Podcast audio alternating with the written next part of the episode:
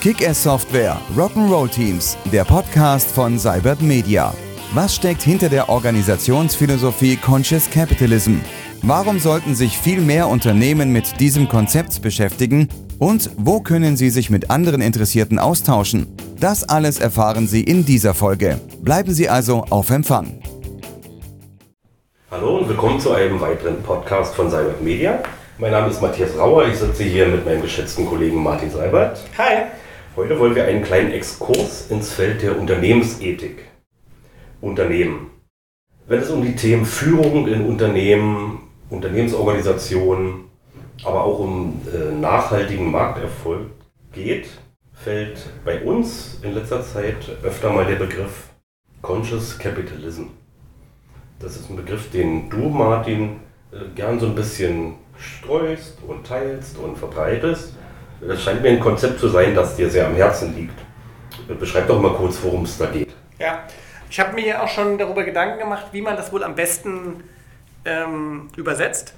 Und da gibt es so zwei Möglichkeiten, die ich für geeignet halte. Das eine ist bewusster Kapitalismus oder besser vielleicht noch nachhaltiger äh, Kapitalismus. Und ähm, es geht meines Erachtens darum, dass Unternehmen an sich die Welt verbessern sollten, gut sind und die Welt besser machen. Und das ist etwas, das gerade in Deutschland auch meines Erachtens nicht dem klassischen Image des Unternehmens ähm, entspricht. Also das Unternehmen ist ausbeuterisch, es ist ähm, sozusagen marktkapitalistisch, und nur auf seinen eigenen Vorteil und die, die Ausnutzung der Mitarbeiterressourcen ähm, äh, ausgelegt und ansonsten eigentlich auch grundböse. Ja, also das machen die uns auch vor, die bescheißen uns, die ähm, dengeln an ihren Messgeräten in den Autos rum und also, also die Unternehmen äh, sind blöd, tun sozusagen nur was, damit sie selber, Geld verdienen, aber die Kunden haben da keine Priorität.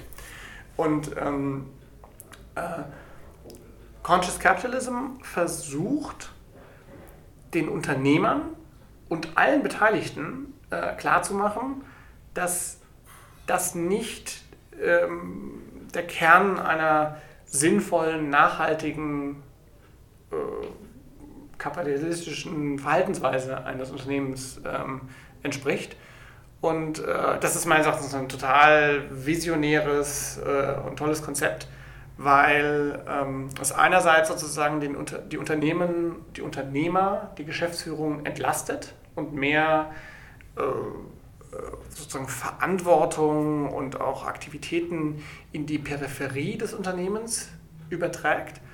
Ähm, gleichzeitig ähm, sehr viel mächtiger meines Erachtens ist als so eine naja, man hat ja da bei diesen Unternehmen häufig so diesen, diesen despotischen Magier, der das Ganze auch irgendwie mit seiner Magie steuert und dann auf komische, undurchdringbare Art und Weise erfolgreich macht.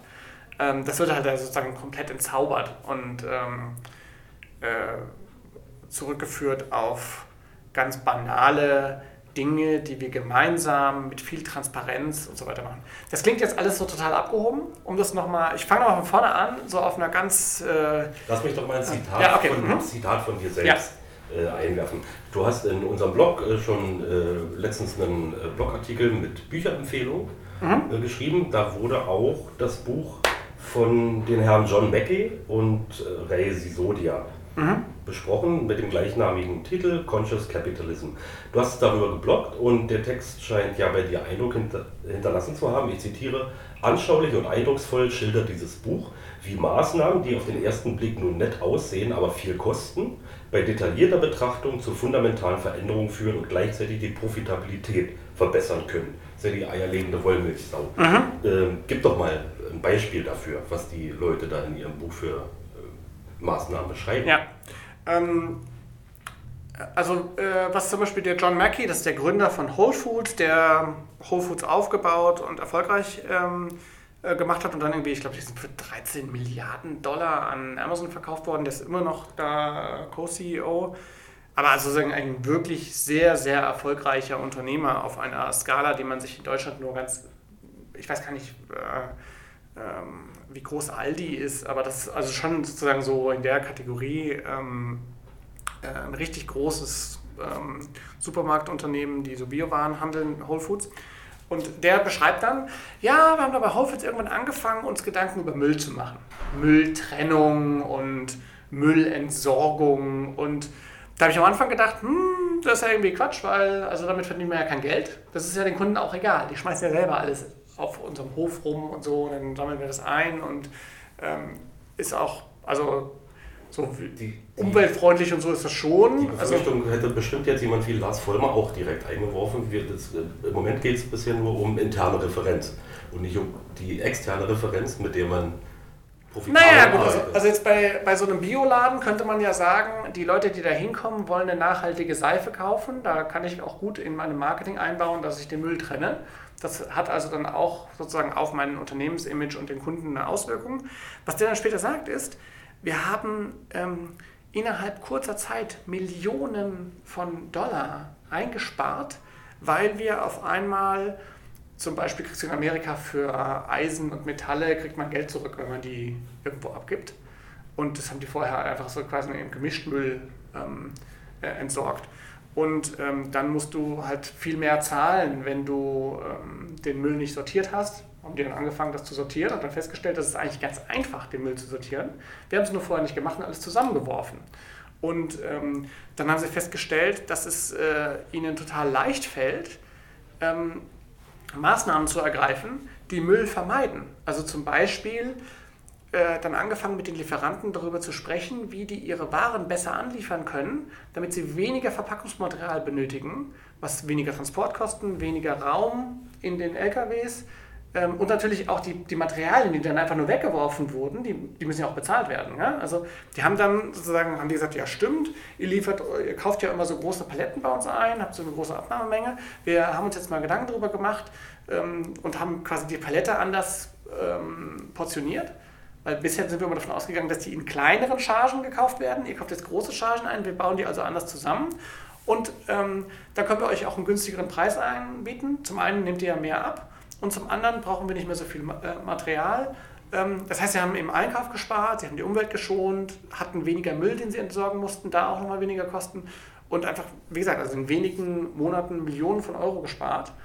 Und ähm, das ist Wahnsinn. Also ich erlebe gerade eine, eine ganz ähnliche Situation bei uns, die jetzt vielleicht nicht so umfangreich ist, aber wo auch jemand angefangen hat äh, zu überlegen, wo verbraucht denn Cyber Media alles Strom?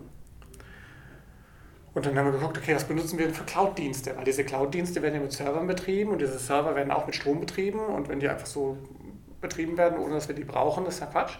Und dabei kamen halt Cloud-Dienste raus, die wir bezahlen jeden Monat, aber gar nicht brauchen. Also da wurde dann so rumgefragt, also eigentlich ging es um den Strom, ne? aber da wurde rumgefragt, ja, was ist denn jetzt hier mit diesem Dienst? Benutzt den irgendwer? Da meldete sich keiner. Und dann irgendwas, ja, jetzt kann ja nicht sein, dass sich hier keiner meldet. Irgendwer hat, und dann wurde halt so, so ein bisschen recherchiert, hat auch mal der benutzt und der. Und dann haben die gesagt, ja, stimmt, wir haben das benutzt, aber wir haben es eingestellt. Dann haben wir geguckt, hat sich da jemand eingeloggt? Nee, da hat sich schon seit Ewigkeiten keiner mehr eingeloggt. Alles klar, können wir es abschalten. Und schwupps haben wir quasi die, die Gebühren, die wir für Nutzung dieses Dienstes bezahlen, eingespart. Und gut, man könnte sagen, den Strom auch, weil der Server, der für uns da betrieben wurde, der braucht jetzt nicht mehr betrieben zu werden. Ja? Und du kannst jetzt sagen, ja, das... Äh, also zumindest mal ein ganz einfaches Beispiel. Ähm, und ich wollte ja vorhin, vielleicht kann ich das gerade noch machen, ja, ähm, mal kurz ansetzen und eine noch einfachere Erklärung, die nicht so sphärisch ist. Warum sollte ich mich mit Conscious Capitalism beschäftigen? Und zwar, weil du verstanden hast als Unternehmer, dass agile Zusammenarbeit, ähm, miteinander auf Augenhöhe, äh, Vertrauen in Mitarbeiter, Transparenz, Maßnahmen und Werte sind, die dein Unternehmen voranbringen. Ja, also dieses, das wird heute häufig so mit New Work zusammengefasst. Aber New Work ist etwas, das sich sehr stark auf die Unternehmensorganisation beschränkt, auf, äh, auf eben die Zusammenarbeit, das Miteinander und, und Conscious Capitalism ist halt viel ganzheitlicher. Also New Work ist meines Erachtens ein kleiner Teil von Conscious Capitalism. Und ähm, wenn man von Scrum begeistert ist, dann müsste man eigentlich auch von Agile begeistert sein. Zumindest müsste man sich Agile mal angucken. Wenn man von Agile begeistert ist, dann müsste man von New Work begeistert sein. Oder sich zumindest New Work mal angucken. Wenn man von New Work begeistert ist, dann muss man sich Conscious Capitalism angucken. Jetzt fallen die Schlagwörter eins nach dem anderen, Scrum, Agile, New Work und so weiter, äh, um die Prinzipien von Conscious äh, Capitalism sich daran zu orientieren oder die anzuwenden oder da eigene Ideen zu entwickeln. Ähm, meinst du, man braucht da als Unternehmen schon eine gewisse Reife, was moderne Organisationen und äh, Zusammenarbeit und Organisation und Führung angeht? Muss man sich schon so ein bisschen als agile Organisation sehen, um dann einen Schritt weiter zu gehen? Oder was würdest du meinen? Ah, ich glaube, man braucht Schmerzen. Also wenn nichts schmerzt, muss man auch nichts verändern. Wenn äh, alles wie am Schnürchen läuft, also ich neue Kunden gewinne, ohne viel dafür tun zu müssen, meine Geschäfte profitabel sind, sodass sich das Geld in Golddukaten äh, schneller anhäuft, als ich es zählen kann und ansonsten auch äh, alle Mitarbeiter und Kunden total zufrieden sind, da würde ich sagen, einfach mal weitermachen. Ja, dann können Sie ja noch sozusagen ein paar Golddukaten zur Seite legen und so ein bisschen Nachhaltigkeit ähm, äh, und Umweltschutz und so finanzieren. Aber ist ja alles gut, haben Sie ja keine Schmerzen. Ähm, sobald ich Schmerzen habe, also die Leute sind unzufrieden, ich kriege äh, Probleme mit der Qualität meiner Produktion, ich habe äh, Herausforderungen mit dem, mit dem Mitbewerber, der viel schneller irgendwie als ich unterwegs ist, ich ähm, stelle fest, dass ich total hohe Kosten habe, weil ich so ein Umweltsünder bin. Ähm, ich stelle fest, dass in meiner Organisation getrickst wird und ich da eigentlich gar nichts von mitbekomme. Ähm, also wenn ich solche Schmerzen habe, dann lohnt es sich meines Erachtens, sich mit so diesen ganzen Schlagworten, die wir da besprochen haben, zu beschäftigen. Und da braucht es gar keine Vorbereitungen oder Grundlagen für, sondern den Willen, Dinge, die mich heute schmerzen, zu verändern. Und ja, manchmal ist, ist die Veränderung selber auch wieder schmerzhaft. Und dann denke ich, ach, behalte ich doch lieber meine Schmerzen, weil die anderen Sachen sind noch viel schmerzhafter. Ähm, das ist so eine, eine, Situation, die ich ganz häufig bei großen Konzernen, Banken und Versicherungen ähm, sozusagen vermute. Denen geht es noch so gut, dass sie sagen, naja, das schmerzt schon, dass wir so langsam und so behäbig sind und auch hier die Produktivität und sowas alles höher sein kann. Aber irgendwie funktioniert das Geschäft verdammt gut immer noch. Ich bin gar nicht bereit, das jetzt einfach sozusagen alles auf den Kopf zu stellen und auf einmal hier sozusagen die komplette Transparenz äh, hochzuhalten und so. Der Schmerz dieser Transparenz erscheint mir größer als das Problem, das ich eigentlich habe. Dürfte ich auch sagen, warum machst du einfach nichts? Warte nochmal, wird schon noch schmerzhafter. Insofern würde ich sagen, nö, braucht man keine besonderen Vorbereitungen. Aber die Veränderung kostet mich natürlich Energie und die muss ich schon aufwenden wollen. Ein Begriff, den du äh, jetzt hier oft verwendet hast, ist Nachhaltigkeit. Äh, nun werden ja äh, neue Konzepte und Modernisierungsansätze für Unternehmen reihenweise durch die Firmen getragen. Wenn man genauer hinsieht, ist nicht jeder neu und ist nicht jeder wirklich innovativ.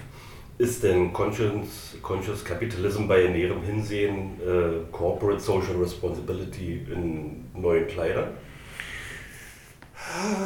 Nee, das würde ich so nicht sehen. Also, ähm,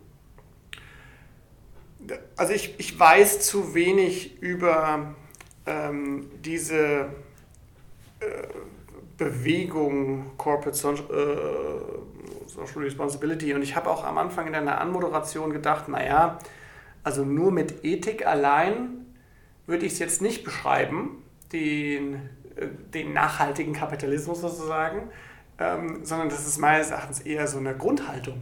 Ja? Ähm, eine, ein, äh, ein Modus, in dem ich mein Unternehmen führen will, eine, äh, naja, die, die, wenn wir jetzt mal uns vorstellen, das Unternehmen ist ein Zug, dann ist Conscious Capitalism, sind dann die Schienen.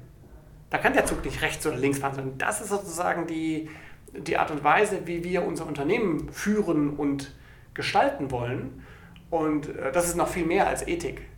Corporate Social Responsibility ist meines Erachtens ein kleines Anhängsel an einen Blumenstrauß an organisatorischen Managementverantwortungen, die, die man in so einem Unternehmen vergeben kann.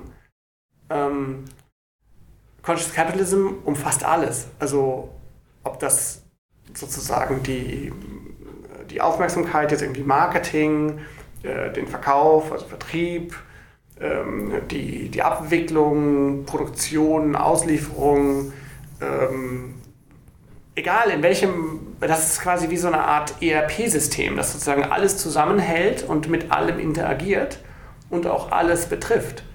Insofern äh, wäre meine Antwort, ohne jetzt mich selber als Corporate Social Responsibility Experten anzusehen, nee, das ist äh, sozusagen viel, viel mehr. Das ist mehr so eine Grundeinstellung.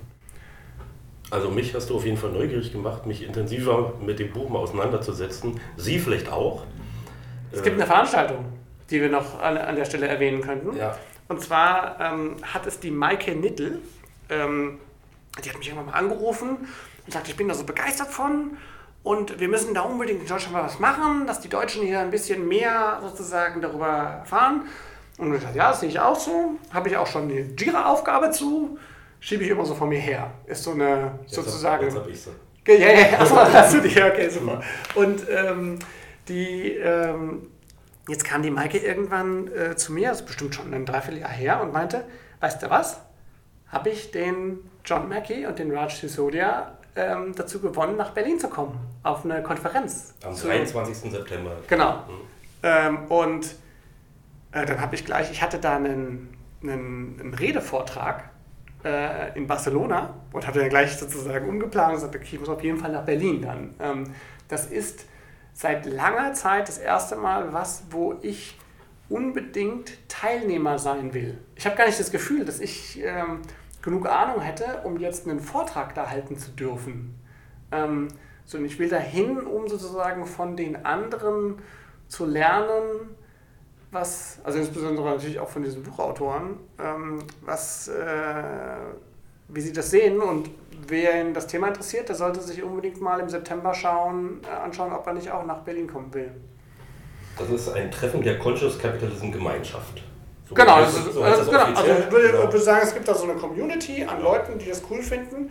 Der ähm, John Mackey verdient damit gar nichts. Also das ist für den äh, quasi eine Herzensangelegenheit, diese Art und Weise, Unternehmen voranzuführen und sozusagen der, ähm, das Image von Unternehmen aufzubessern, ähm, das zu unterstützen. Und deswegen kommt er nach Berlin. Der, hat da, der kriegt da keinen kriegt er, kriegt er einen Blumenstrauß in die Hand gedrückt, das braucht er nicht. Als Missionar unterwegs. Ja, ja, genau, ist Ja. nah unterwegs und äh, da müssen wir als Deutsche tatsächlich ziemlich ähm, äh, äh, dankbar sein, meines Erachtens, weil, ähm, naja, es gibt halt relativ wenig Möglichkeiten in so einem kleinen, intimen Umfeld mit dem Geschäftsführer eines 15 Milliarden Dollar Konzerns ähm, zusammenzukommen. Also, das ist schon cool. Also, ich würde sogar fast sagen, das lohnt sich, selbst wenn man sich für Conscious Capitalism nicht interessiert.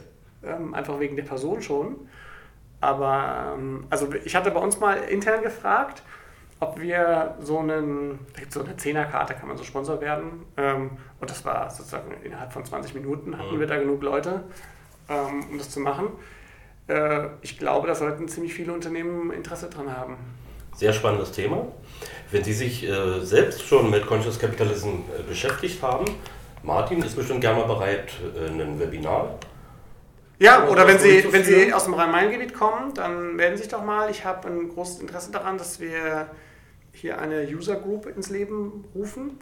Und ähm, vielleicht gibt es ja Interessenten, die können sich dann auf diesem Weg ähm, mal bei uns melden.